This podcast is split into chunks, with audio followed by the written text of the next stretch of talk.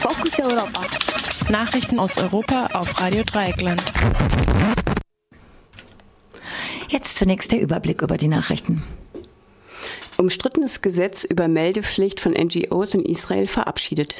Proteste im indischen Teil Kaschmirs eskalieren. Krise in Venezuela. Regierung öffnet Grenzen und besetzt eine Windelfabrik. EU-Kommission billigt umstrittenen Wechsel Barroso zur US-Investmentbank. Und jetzt die Nachrichten im Einzelnen. Umstrittenes Gesetz über Meldepflicht von NGOs in Israel verabschiedet. In der Nacht hat das israelische Parlament ein umstrittenes Gesetz zur strengeren Kontrolle von Nichtregierungsorganisationen verabschiedet.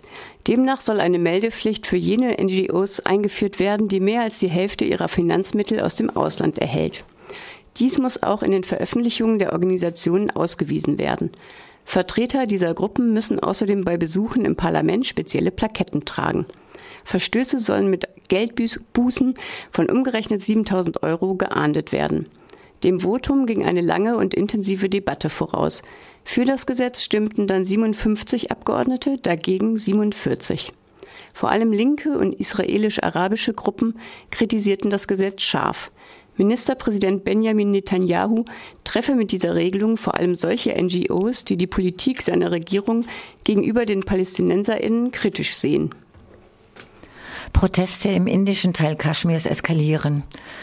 Nach dem Tod des populären Rebellenführers Burhan Musafarwani kam es im indischen Teil der Region Kaschmir zu Zusammenstößen zwischen Demonstranten, Demonstrantinnen und den indischen Sicherheitskräften. Dabei starben nach jüngsten Angaben mindestens 23 Menschen. Mehr als 400 wurden verletzt. Bereits am Freitag hatten indische Soldaten Wani und zwei andere Männer in einem Gefecht erschossen. An der Beerdigung Wanis nahmen am Samstag rund 20.000 Menschen teil. Seit Sonntag gilt außerdem der Ausnahmezustand. In Kaschmir herrschen Ausgangssperre, die Telekommunikation wird zum Teil unterbrochen.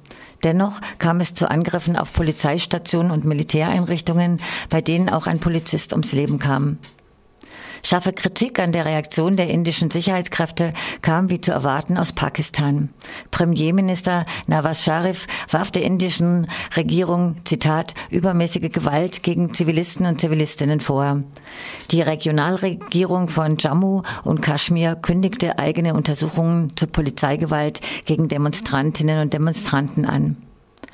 Kaschmir ist seit der Teilung Indiens und Pakistans umstritten und wird von beiden Staaten sowie einer kaschmirischen Unabhängigkeitsbewegung beansprucht. Der größte Teil der Region wird von Indien kontrolliert. Die indische Armee ist überall präsent und wird von vielen Kaschmiri als brutal und ungerecht beschrieben. Vor allem bei Unruhen in den 1980er Jahren kam es zu massiven Menschenrechtsverletzungen. Damals starben rund 44.000 Menschen. Krise in Venezuela. Regierung öffnet Grenzen und besetzt eine Windelfabrik.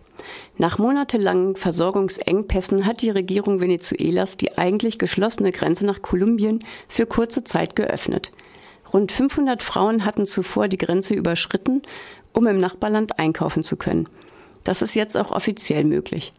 Der Gouverneur des kolumbianischen Departements Nord, Norte de Santander, William Villamizar, sprach von mehr als 25.000 Venezuela Venezolanerinnen, die sich seit Sonntag in den grenznahen Städten vor allem mit Lebensmitteln, Medikamenten und Hygieneartikeln eingedeckt haben.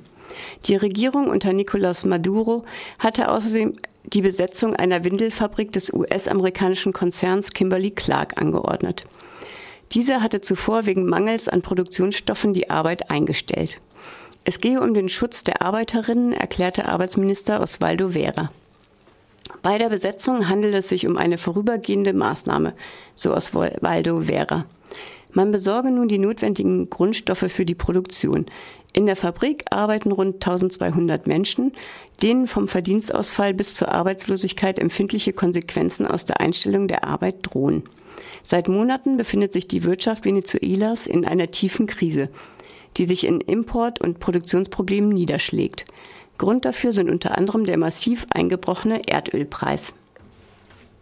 EU-Kommission billigt umstrittenen Wechsel Barroso zur US-Investmentbank.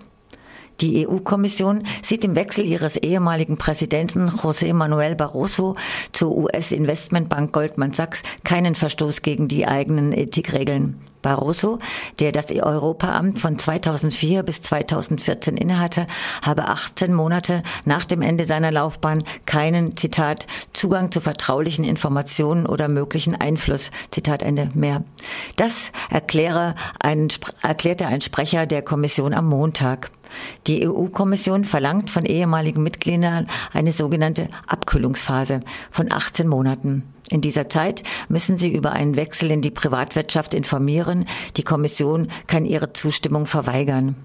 Barroso soll bei Goldman Sachs Berater werden, sowie Aufsichtsratmitglied der Londoner Tochtergesellschaft Goldman Sachs International. Das hatte die Bank am vergangenen Freitag mitgeteilt. Goldman Sachs steht seit Jahren in der Kritik, vor allem in der griechischen Staatsschuldenkrise eine problematische Rolle gespielt zu haben. Auch die Verflechtungen der Bank mit europäischen Politikerinnen und Politikern sind bedenklich. Neben Barroso war unter anderem Mario Draghi, Chef der Europäischen Zentralbank, bei der Bank tätig. Das waren die Fokus Europa Nachrichten von Dienstag, dem 12. Juli 2016.